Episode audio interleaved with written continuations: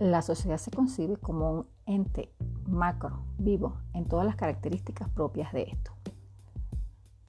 La nuestra, en la actualidad, tiene como una de las características más resaltantes la inexistencia de fronteras. Eso se consensualmente se ha llamado globalización.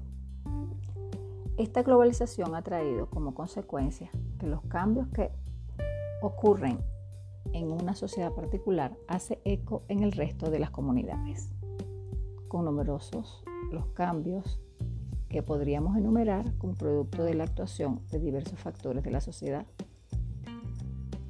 Sin embargo, hablaremos sobre la hipersexualización infantil, que consiste en definir el canon de belleza en función del deseo sexual que despierta.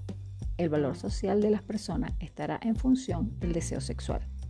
Es decir, cuanto más deseo sexual despierte, más valor social tiene la persona. Además de ser un poco natural y de poder o de suponer una valorización sesgada e incompleta, tiene graves consecuencias en el bienestar y equilibrio de las personas. Esta condición va de la mano de la búsqueda de la eterna juventud y el anhelo de un aspecto físico perfecto que en la mayoría de las ocasiones se escapa de la lógica y de lo natural. Estos aspectos se convierten en un deseo que nunca se alcanza, ya que se persigue un imposible, llegando a ser una obsesión que genera frustración.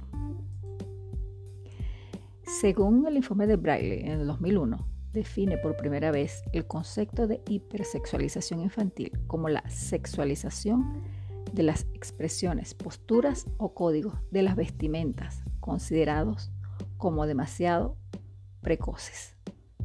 Aquí se condena el uso y la sexualización de los niños y en especial de las niñas como medio para vender determinados productos que van desde el juego, comida, muñecas, ropa, hasta casas, coches, joyas, viajes, entre otros. Esta sexualización resulta, además de excesivamente precoz, inatura e insana para su desarrollo. Además, en el 2007, la Asociación Psicológica Americana denuncia la tendencia a sexualizar a los niños y niñas en las sociedades del siglo XXI, tanto en los productos como en los medios destinados al público infantil.